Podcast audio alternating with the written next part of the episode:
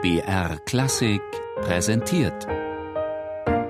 Stichwort: Lexikon der alten Musik. Immer sonntags in der Sendung Tafelkonfekt um 13.05 Uhr. Schalmei, die. Blasinstrument mit durchdringendem Ton. Der Begriff Schalmei wird vom lateinischen calamus, das Rohr, abgeleitet und bezeichnet im Allgemeinen sämtliche Blasinstrumente, die zur Tonerzeugung ein Rohrblatt verwenden. Das sind einerseits die Instrumente mit einem einzelnen Blatt, also die Klarinette oder das Chalumeau.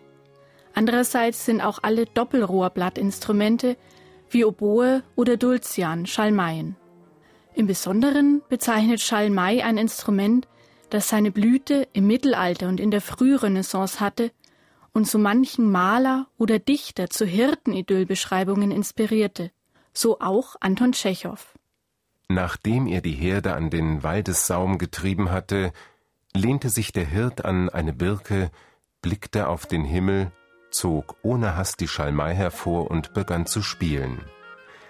Die allerhöchsten schrillen Töne, die zitterten und abbrachen, schienen untröstlich zu weinen, als wäre die Schalmei krank und erschrocken.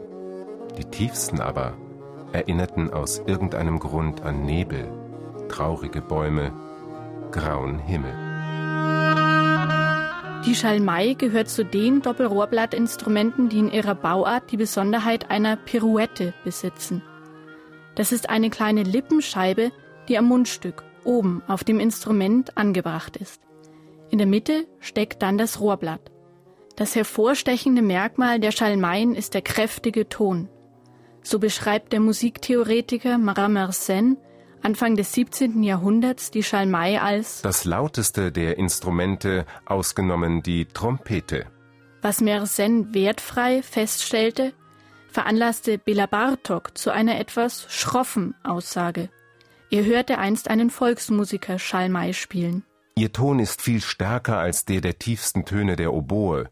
Über den ganzen Klangbereich bleibt er gleichmäßig durchdringend und schrill, so dass er einem im geschlossenen Raum fast das Trommelfell zu zerreißen droht.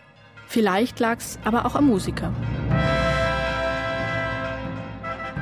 Seit dem 12. Jahrhundert jedenfalls war die Schalmei ein äußerst beliebtes Instrument, wenn zeremonielle Anlässe musikalisch begleitet werden sollten.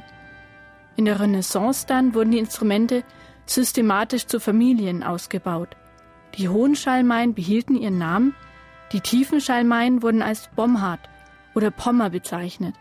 Johannes Tinctoris Die Schalmeispieler spielen auf Instrumenten unterschiedlicher Größe. Einige sind hoch für die Oberstimmen, einige sind tief für die Mittel- und Unterstimmen.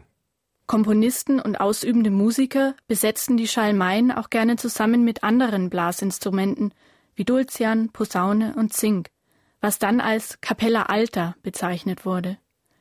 Bis zum Ende des 15. Jahrhunderts war die Capella Alta die Standardbesetzung bei den Bläsern.